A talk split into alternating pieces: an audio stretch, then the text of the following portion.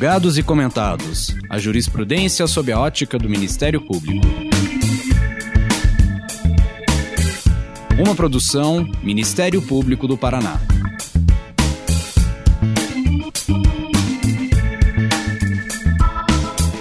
Olá, estamos começando mais um episódio do Julgados e Comentados. Eu sou Sâmia Bonavides e hoje vamos abordar a aplicação de medidas consensuais na gestão processual com a presença do Felipe Forte Cobo, juiz de direito do Tribunal de Justiça do Estado do Paraná e professor de direito.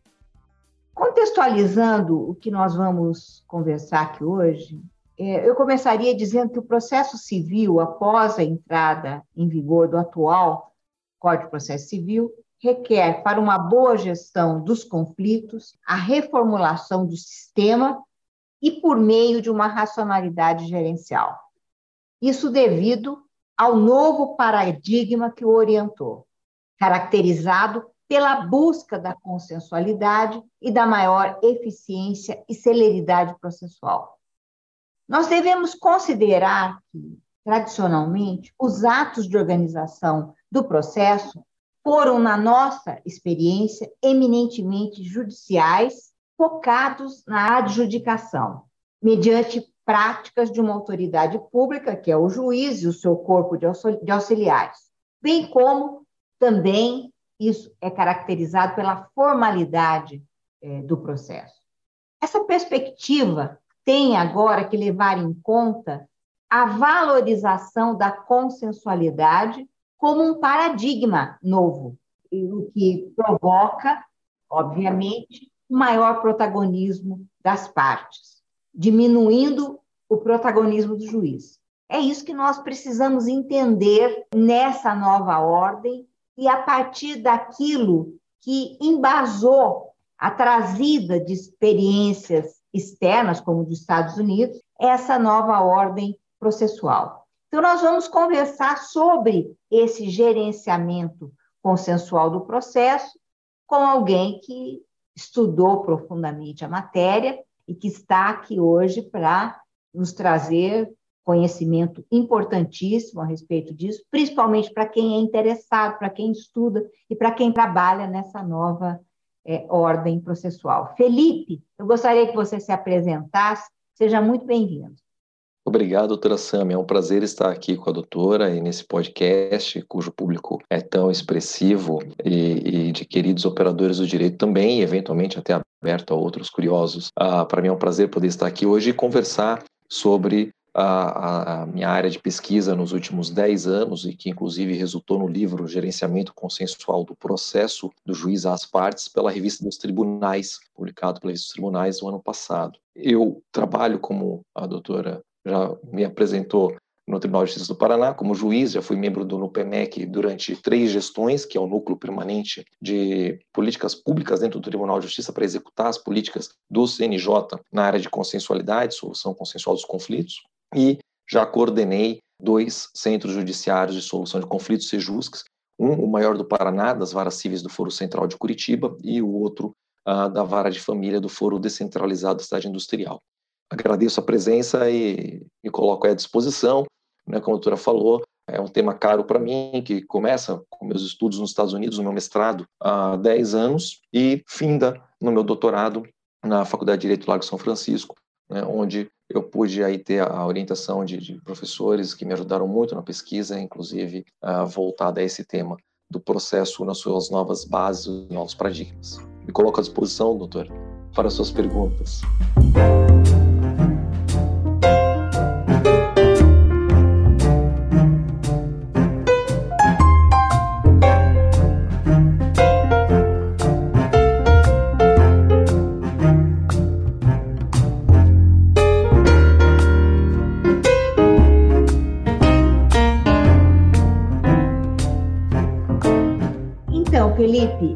Partir da sua experiência e do estudo, do mestrado que você fez nos Estados Unidos, eu acho que era muito importante você contextualizar aqueles que estão acompanhando esse podcast a respeito dessa transposição, né? Essa transposição que veio para a nossa legislação processual, principalmente o nosso Código de Processo Civil, o que está em vigor, e explicasse para nós como é que a consensualidade ela é, chegou para nós, como ela está sendo praticada e como é que você compreende que é, deveria se consolidar o chamado case management, que é a base que inspirou né, a consensualidade e a gestão processual nessa nova ordem.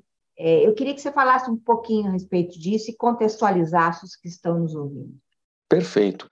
A ideia de gerenciamento do processo no Brasil, ela é, pela doutrina tradicionalmente, apontada como uma decorrência da importação do termo case management. Uh, e o case management ele vai ser utilizado na justiça, primeiramente nos Estados Unidos, depois ele vai, esse mesmo nome, essa mesma terminologia, para a Inglaterra, na reforma que gerou o Código de Processo Civil inglês em 1998, com vigência em 99, e uh, nós acabamos importando essa terminologia deles. Acho que o mais importante é a gente enxergar por que, que essa palavra management, ou gerenciamento, que é estranha ao direito, ela entra no direito e entra na justiça. E ela entra dentro de um movimento maior, que é a redefinição das bases do agir estatal, que ficou conhecido como New Public Management, né, a nova administração pública. Isso ocorre no final do século XX, quando nós temos os estados premidos por uma alteração da ordem econômica, encontrando uh, menores recursos, escassez de recursos materiais para execução daquelas funções tradicionais do Estado Social Direito, e também diante do aumento da complexidade da sociedade. E essa nova característica de Estado fez com que nós fizéssemos uma transformação da legitimação do agir estatal com base na ótica weberiana burocrática, de estrutura burocrática que, portanto, gera atos legítimos do Estado, para uh, uma visão de resultado dos atos do Estado. Os, os atos do Estado passam a ser legítimos à medida em que eles atendem a uma ótica de resultado à luz das metas desenhadas. Esse resultado considerando melhor utilização dos escassos recursos, uma análise de custo-benefício e até mesmo uma análise de satisfação do público destinatário desse serviço. Essa transformação dessa ótica burocrática para uma ótica de resultado, ela ocorre no seio daquele movimento que na economia a gente chamou de formação de estados neoliberais, do final do século XX, e que veio acompanhada da ideia de eu trazer para dentro da, dos atos públicos, da gestão pública, mas não só da gestão, mas da própria construção dos atos ah, finalísticos públicos, características da administração privada. Então, eu começo a verificar a necessidade de metrificar os atos públicos, de eh, estabelecer metas comparativas entre agentes públicos que executam a mesma tarefa uh, e uma análise de custo-benefício temporal e econômica. Isso vai adentrar a administração pública, chegar ao judiciário e à justiça como administração pública e vai transcender e chegar ao próprio processo e organização do processo. E é nesse contexto que a expressão case management, gerenciamento do processo, vai entrar dentro do direito da justiça e vai mudar as nossas novas formas de agir. Então, esse agir gerencial, ele é um agir que eu não posso trazer efetivamente os atos que são praticados nos Estados Unidos ou na Inglaterra para o nosso sistema de forma linear, porque são sistemas diferentes, com características diferentes. Mas essa racionalidade gerencial que está por trás e que ali orientou esses sistemas, essa pode ser trazida e entendida para nós. E isso vai gerar consequências em como nós organizamos o processo. E uma das características principais é a consensualidade como um instrumento de eficiência. A consensualidade se mostra como um instrumento para que eu tenha um processo mais eficiente, quer sob uma ótica de custo-benefício econômico temporal, quer sob uma ótica que a gente poderia chamar de quantitativa, quer sob uma ótica qualitativa, quando eu olho para a satisfação do destinatário desse serviço público, dessa atividade judicial, porque ele se sente mais incluído, mais participador, uma democracia mais participativa, onde ele constrói a própria solução, ainda que essa solução venha por uma decisão judicial. Então, não estou falando apenas de consenso no mérito, que já é objeto de mais estudos há mais tempo, mas estou falando, e agora principalmente, porque esse é o foco principal né, do estudo, o consenso sobre a organização do processo, ainda que esse processo vá resultar numa decisão judicial, porque ela vai ser mais legítima à medida em que as partes construíram o próprio processo junto com o juiz.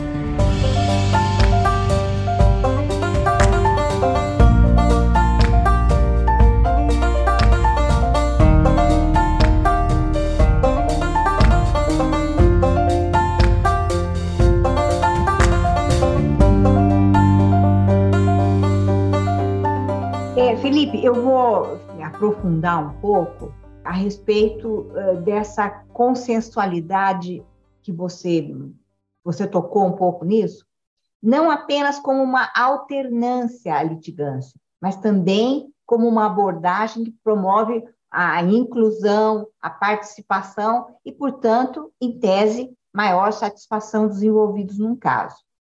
Com base nesse enfoque, que é, sim, muito considerado nesse tema pelos estudiosos, em que medida a consensualidade no gerenciamento dos processos ela pode influenciar no plano da satisfação da resolução de um conflito ou de um problema. Mas há como mensurar já isso nesse aspecto? Ou seja, nós já temos alguma pesquisa no, no Brasil ou no mundo a respeito disso?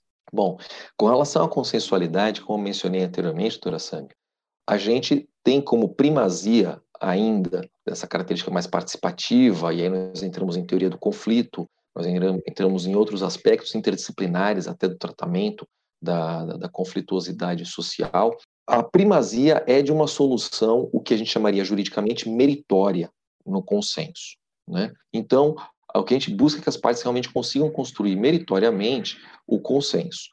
Agora, o que, na verdade, também se verificou é que essa redefinição do agir estatal, essa busca por uma legitimidade dos atos produzidos pelo Estado nas mais diversas ah, manifestações estatais e que, portanto, também na justiça e também, portanto, no processo, dependem de uma maior sensação de participação das partes. Uma participação que não pode ser formal, burocrática apenas, o meu direito a ter uma contestação ou a participar de uma audiência de instrução.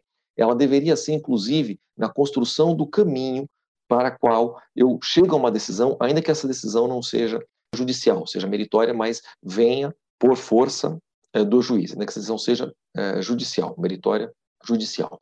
Então, a, essa percepção ela é narrada em diversos estudos nos Estados Unidos, no Canadá e na Europa. E esses diversos estudos na Europa eu centralizaria mais, inclusive, na França. Me parece que a França é o país europeu que mais se debruçou sobre essa alteração de paradigmas de ação estatal e os reflexos na justiça e no processo. E uh, essa percepção, então, ela é retratada por Cécile Vigot, por Loic Dier, na França, por Catherine Pitt, no Canadá, por uh, Samuel Zakharov, uh, nos Estados Unidos e tantos outros. E ela, na, no Canadá e na, na, na, Europa, ela é muito é, expressiva sob a terminologia, a expressão de reconquista da confiança na justiça. E quando a gente vê essa expressão reconquista da confiança na justiça, o Canadá, na província do Quebec, fez um Código de Processo Civil que foi contemporâneo ao nosso último Código de Processo Civil. E quando se lê os estudos que discutiam a formação desse novo código e a justificativa para esse novo Código de Processo Civil na província do Quebec, se verifica que um dos objetivos era recuperar a confiança na justiça. E isso se dá, de acordo com o que seriam mutatis mutandis, as exposições de motivos deles e as explicações deles para essa expressão, a busca por fazer o cidadão se sentir mais parte, participando mais efetivamente da construção dos instrumentos para a solução do seu caso, ainda que essa solução seja judicial. Então, me parece que todos os países, e a gente está falando praticamente todo o Ocidente, que sofre os influxos do que é uma economia neoliberal, uma redefinição do Estado à luz desse new public management e, portanto, de uma permeabilidade dessa ótica gerencial em todos os serviços, inclusive na justiça e, portanto, inclusive no processo, comungam dessa percepção de que há necessidade de legitimar a ação estatal com base numa participação procedimental que não seja só burocrática, mas seja efetiva, que eu construa um método pelo qual soluciono o meu caso ainda que a solução no mérito não seja consensual. Sempre friso bem isso, para não se confundir o discurso da consensualidade mérito com a consensualidade do procedimento que leva a uma solução, que essa sim pode ser meritória, pode ser a consensual, como pode ser a adjudicada. A gente pega o termo adjudicado numa tradução livre, digamos, do inglês dos Estados Unidos, em que adjudication significa decisão dada pelo juiz, né, e não construída pelas partes. Mas ainda então, quando você pega essas reformas processuais desses sistemas, a gente verifica essa percepção de que o que se busca é que a parte participe, por mais seja redundante, né, de forma mais efetiva na construção do procedimento que vai ensejar uma solução. Quer essa solução seja consensual, porque ela pode também construir um procedimento onde ela vai criando uh, parâmetros que vão facilitar que ela chegue numa solução consensual, né, que ela faça um acordo ali na frente. Como, ainda que essa solução no final uh, ela não consiga ser consensual, ela vai ser adjudicada, ou seja, vai ser imposta por um terceiro, vai ser arbitrada, entre aspas, por um juiz. Então, eu, eu diria que há uma percepção nesse sentido. Pesquisas nas áreas de humanidade com características generalizantes são muito difíceis de serem feitas. Né? A gente precisa de tratamento estatístico de dados e nós temos inúmeras variáveis que a gente chamaria de fatores de confusão e que prejudicam eventualmente um dado, né, um resultado generalizante que eu possa projetar. Olha, existe uma, uma, pesquisa que realmente identifica que na França, ou nos Estados Unidos, ou no Brasil, as pessoas tenham isso, aquilo ou aquela percepção. Né? Então, objetivamente, a gente tem essa dificuldade. O que existe são pesquisas qualitativas, em que nós temos basicamente o uso de entrevistas ou a análise de casos que são retirados de um determinado contexto, que se tenta nivelar esses contextos né, ao máximo possível, se coloca os parâmetros da pesquisa qualitativa, e sim, nós temos uh, vários uh, exemplos já que demonstram, indicam que há uma maior satisfação, uma maior aceitação do resultado, inclusive adjudicado, ou seja, a decisão imposta pelo juiz, quando a parte se sente mais participativa na construção do processo que gerou aquela decisão. Inclusive, eu trago alguma dessas pesquisas no meu livro.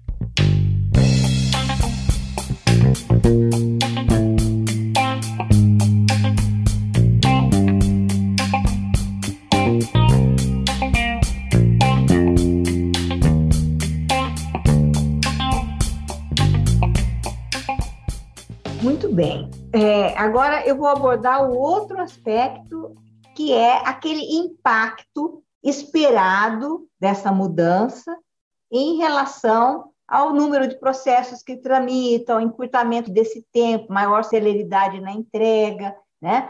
Hoje, pela Base Nacional de Dados do CNJ, há aproximadamente 78 milhões de processos em trâmite é, em 2023 o impacto que você acha que essa mudança, é esse processo de cariz consensual, né? Quer ele, ele termine por uma decisão puramente consensual, quer ele termine por uma decisão adjudicada, né? Isso vai atuar positivamente em relação a essa sobrecarga, eu digo, no tempo, tenderemos a diminuir isso ou não, né? Essa adoção dessas práticas consensuais e de uma forma mais próxima daquilo que tem que ser esse gerenciamento do processo, que contribuição, então, pode acontecer por meio desse gerenciamento consensual do processo, numa perspectiva assim, mais próxima daquilo que você entende como correto, no sentido do melhor saneamento processual e da flexibilidade procedimental? Você podia comentar um pouco a respeito disso? Perfeito. Na verdade, gerenciamento é uma expressão, como mencionei no início, que vem da administração. E ela vem da administração para dentro do processo justamente sob uma ótica, inicialmente, de busca de eficiência, eficiência sob uma ótica econômica, porque é assim que ela se apresenta na administração. Essa eficiência econômica, que a gente vai chamar então de quantitativa, ela vai se preocupar com a redução do custo e a redução do tempo do processo. E ela vai medir a qualidade, ou seja, qual é o processo mais eficiente e menos eficiente, com base justamente nesses dois parâmetros que são objetivos e passíveis de medição. A situação que é muito bem apontada pela doutrina francesa, principalmente por Loïc é no sentido de que, no caso da justiça, eu também não posso reduzir uh, o conceito de eficiência legitimadora do agir estatal a simplesmente redução de custo né, temporal e econômico, ou redução de é, despesas com o processo e tempo para a decisão final. Porque se eu fizer isso, eu corro o risco de também desvalorizar a justiça enquanto instituição daquele elemento que lhe é caracterizador, que é a justiça enquanto valor. Então, no caso do processo e do sistema judicial, eu não posso perder de vista um aspecto qualitativo da eficiência. E esse aspecto qualitativo da eficiência, ele não é propriamente objetivo, porque a gente não tem uma métrica objetiva para dizer o que é mais justo ou menos justo. Em grande parte, isso reside numa percepção. E essa percepção ela é mais importante para os envolvidos naquela solução, naquela decisão, e que no caso do processo são as partes do processo. E aumentar a percepção delas de justiça do processo, ou justiça do procedimento, é ah, uma decorrência dessa busca por uma maior eficiência, então, qualitativa. Ah, no caso ah, dito dessa forma, eu tenho que, é como diz né, o ditado popular, um olho no peixe, outro olho no gato. Eu não posso só olhar o ponto de vista qualitativo, como não posso só olhar o ponto de vista quantitativo. Infelizmente, nós ainda somos presos muito no ponto de vista quantitativo, né?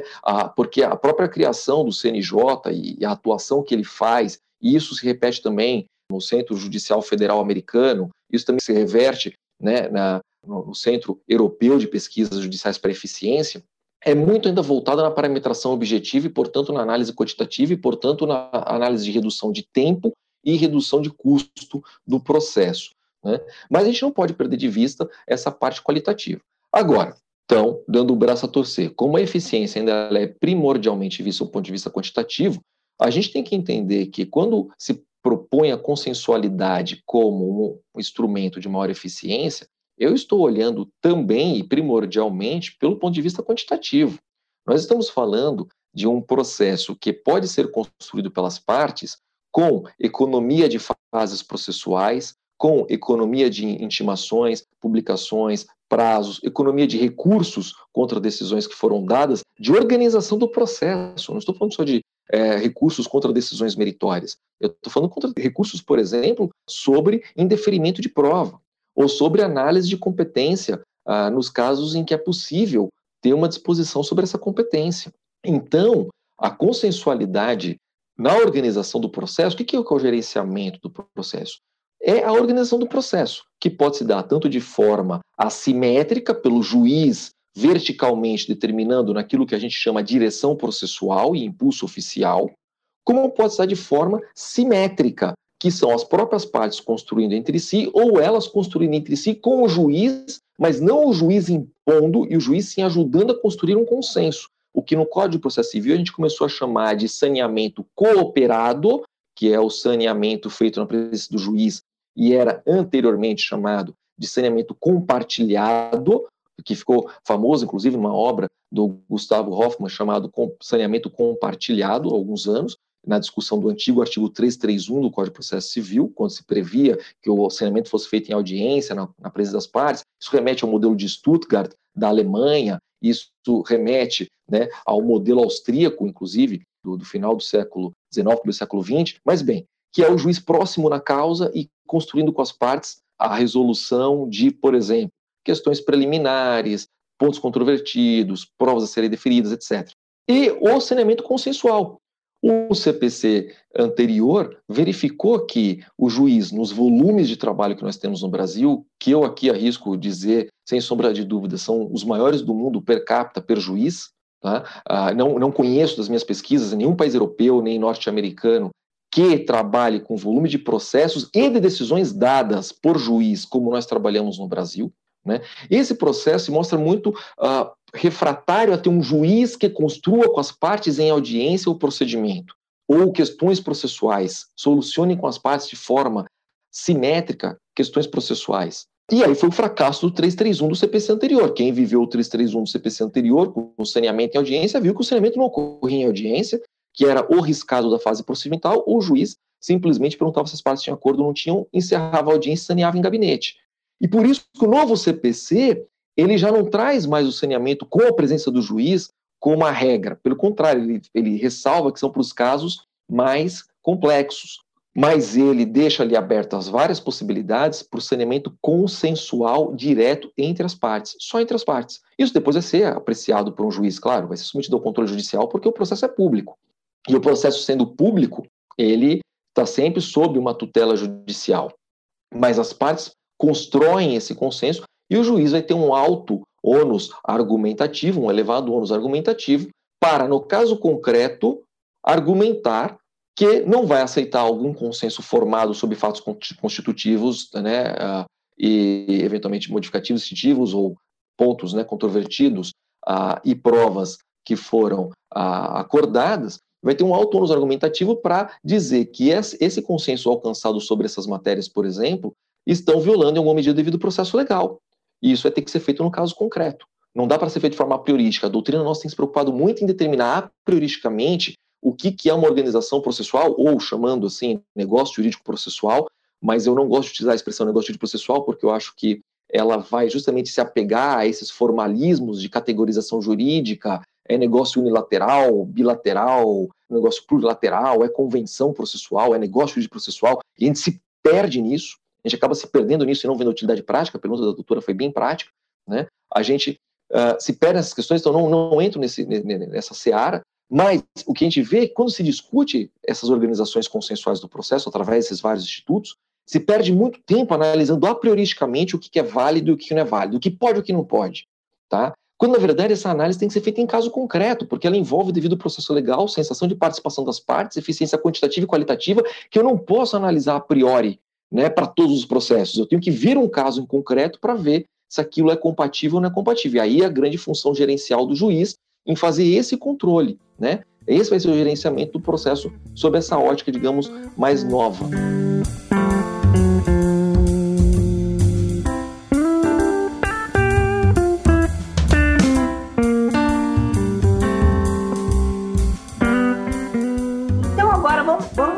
É, passar um pouco para você comentar como é que como é que na sua experiência de magistrado isso tem se dado na prática. Então vamos falar da, da sua experiência como diretor um fórum descentralizado em Curitiba, composto por várias de famílias, sucessões, infância e juventude, juizado especial civil, criminal, e, e um Sejusc, importante, como você disse, né? Você trabalhou até em mais de um. Fale para aqueles que estão acompanhando esta gravação a respeito dessa sua experiência, pra, até para a gente saber como é que essa comunidade jurídica está preparada para isso. É possível você fazer de uma forma correta? Estou falando tendo a perspectiva da comunidade jurídica que está aí, né? Essa gestão consensual do processo?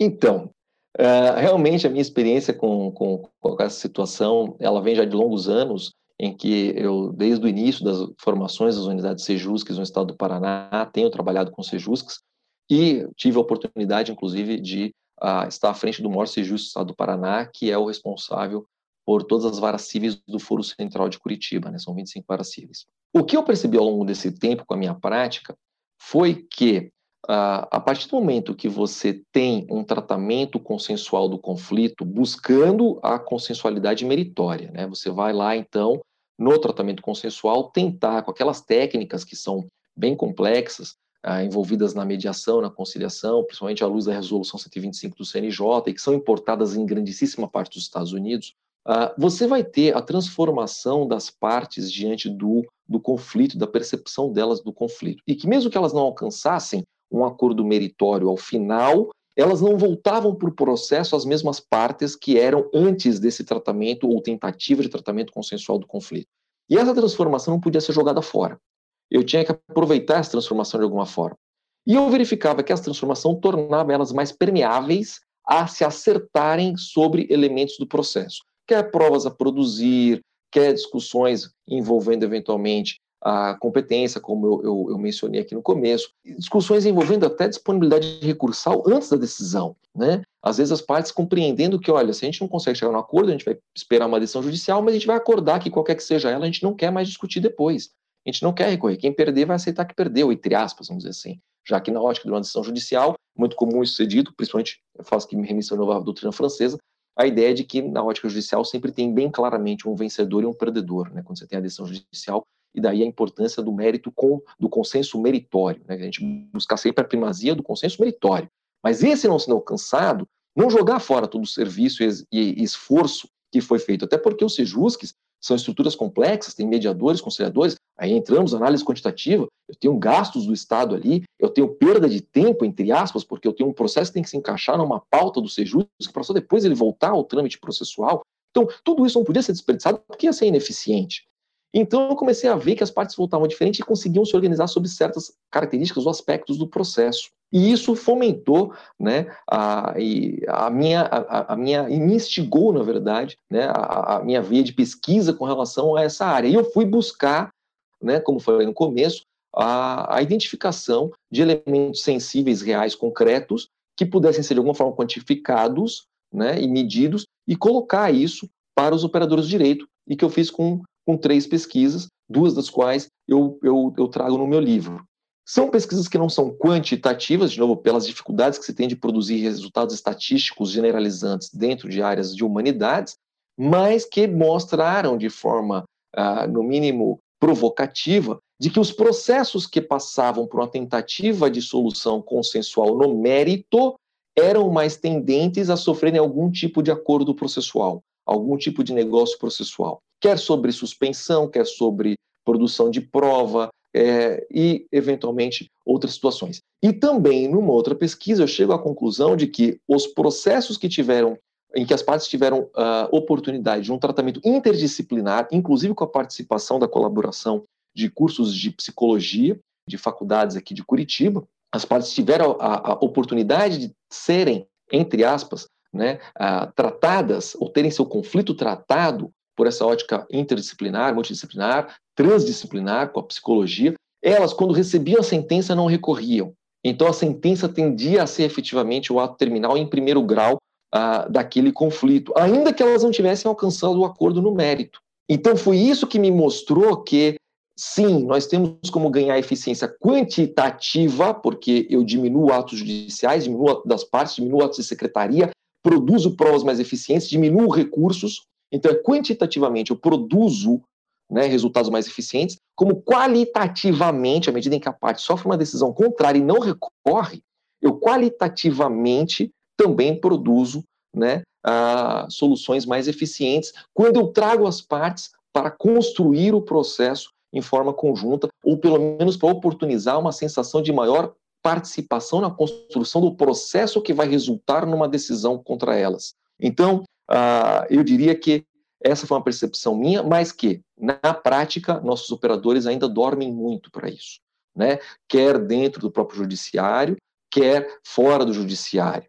Né? Nós ainda temos ah, o influxo aí de uma formação que ela é muito voltada à adjudicação, né, à solução impositiva pelo juiz, a, então a conflitualidade processual e nós temos também uma dificuldade, como quis chamar aqui a atenção ao longo do podcast, de separar a consensualidade meritória da consensualidade uh, processual, né, da consensualidade um gerenciamento do processo, na, na consensualidade da construção do caminho pelo qual eu vou resolver essa lide ou esse conflito, quer seja solução consensual ou seja adjudicada por um juiz. São consensualidades diferentes, que se comunicam, claro, se interrelacionam, inclusive defendo a primazia da consensualidade meritória, que se primeiro tente sempre consensualizar sobre o mérito, mas que, em não sendo esse possível, que se enxergue que existe uma zona de consensualidade processual que deve ser trabalhada à luz do caso concreto e sem os tecnicismos a priorísticos do que é válido ou não válido de acordo com categorias jurídicas estanques e abstratas, como o negócio jurídico processual, convenção processual, o negócio unilateral, bilateral, plurilateral, os efeitos já estão prontos para serem disparados imediatamente, precisam de uma homologação judicial para serem disparados. Não, que a gente tenha foco num novo princípio, uma nova axiologia, numa nova, num novo paradigma de ação estatal e que no processo se traduz né, no processo judicial, baseada na construção em consenso com as partes. Né? Ah, eu, eu cito aqui, eu acho interessante uma, uma frase do Calamandrei, que sempre me incentivou também, principalmente nesse tópico aqui específico, em que ele fala que a prática pode ir além, ela pode, de forma insensível, transformar toda a orientação de uma reforma e paralisar as intenções inovadoras com uma indiferente resistência mais mortal que uma rebelião aberta, e que as repetidas experiências históricas demonstram que a prática atua principalmente no sentido de retardar o andamento do processo que no sentido de acelerá-lo e de obstaculizar as reformas em que os legisladores tentaram imprimir um ritmo mais veloz. Nós, com o novo Código Processo Civil, temos instrumentos que o legislador nos deu para acelerar e fazer esse tratamento consensual do processo. É o 190, o 191, calendarização processual, negócio jurídico processual, nós temos uh, saneamento consensual entre as partes, saneamento cooperado com a presença do juiz, nós temos as partes podendo uh, afunilar, uh, então, os pontos controvertidos, indicar os meios de prova, nós temos tudo isso. Cabe agora aos operadores, na prática, terem a reformulação da sua percepção sistêmica à luz do que é esse movimento externo ao direito, que é de nova organização estatal e legitimação dos atos públicos, para transformar isso em ações concretas e que ao final vão alcançar essa eficiência que todo mundo quer.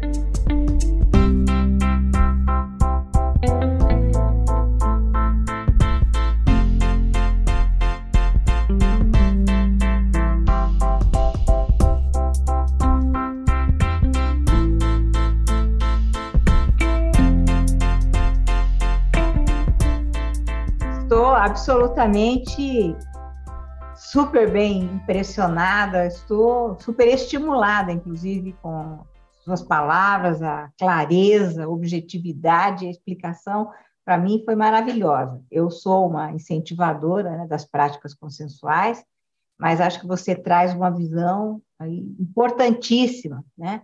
E resume, é, e a resume né, de uma forma é, bastante clara para todo mundo entender. Eu acho que, obviamente, nós precisamos dessa mudança de cultura, né? E, e percepções, né? orientações como as suas que vão contribuir muito. Eu gostaria de deixar agora alguns minutinhos para você se despedir, se quiser complementar é, alguma coisa, Felipe, por favor. É, eu, eu agradeço, eu agradeço imensamente a oportunidade de, de poder, de novo, discutir sobre esse tema que é caro para mim e que eu acho que ainda é muito carente de discussão na nossa doutrina, né? Ah, nós temos que a consensualidade no Brasil ela foi trazida primordialmente para a cadeira de processo, né? mas o processualista brasileiro ele ainda é muito cientificista. E aí ele ah, tem ah, uma, uma resistência maior a enxergar a consensualidade enquanto uma existência fática que tem uma importância para a eficiência processual e para a organização do processo, além da categorização jurídica das suas consequências ou dos seus pressupostos.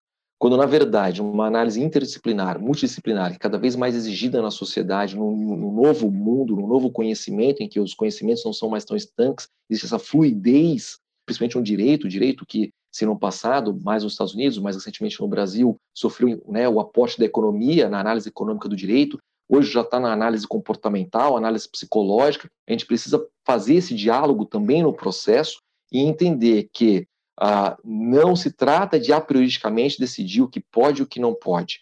Eu tenho que, no caso concreto, verificar, e essa é a importância do juiz para o processo, e essa é a importância do gerenciamento do processo por um uh, órgão judicial preparado né, uh, e aparelhado para fazer isso, que é ele fazer o controle. No caso concreto, se aquela consensualidade, que tem que ser primordial, não só no mérito, mas também na própria organização do processo, ela está, de alguma forma, violando um devido processo legal, uma garantia constitucional. Se não estiver violando, ele tem que dar abertura à concretização daquele consenso para que ele possa construir, assim, não só quantitativamente, mas qualitativamente, um processo mais eficiente, uma decisão mais eficiente, que vai emprestar mais legitimidade ao Estado juiz, e como se diz no Canadá, se diz na, na, na Europa, né, na França, ah, mas também foi já dito na Itália e na Espanha, recuperar a confiança do jurisdicionado no sistema, na justiça. E isso se faz na comunidade do século